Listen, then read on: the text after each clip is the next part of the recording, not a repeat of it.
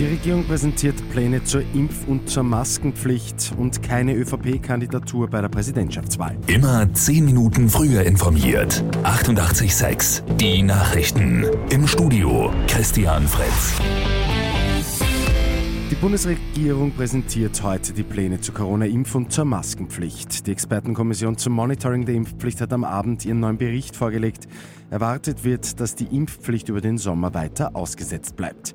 Neuigkeiten dürfte es heute bei der Pressekonferenz zur Maskenpflicht geben. Wie genau sie aussehen könnte, ist aber noch nicht klar. Vermutet wird aber, dass sie schon kommende Woche mit 1. Juni aufgehoben werden könnte. Die ÖVP wird bei der Präsidentschaftswahl keine Kandidatin bzw. keinen Kandidaten aufstellen. Sie wird aber auch keine Wahlempfehlung für den aktuellen Präsidenten Alexander von der Bellen abgeben. Kanzler Karl Neham hat die Absage gestern offiziell gemacht. Gleichzeitig wünscht die ÖVP von der Bellen aber alles Gute. Tag 2 heute beim Weltwirtschaftsforum in Davos. EU-Kommissionspräsidentin von der Leyen und NATO-Generalsekretär Stoltenberg werden Reden halten. Beide dürften im Zeichen des Krieges in der Ukraine stehen. Und Österreichs Eishockey-Team hat bei der WM in Finnland den Klassenerhalt geschafft. Die gute Nachricht zum Schluss. Die Österreicher gewinnen nach 1 zu 3 Rückstand gegen Großbritannien noch mit 5 zu 3.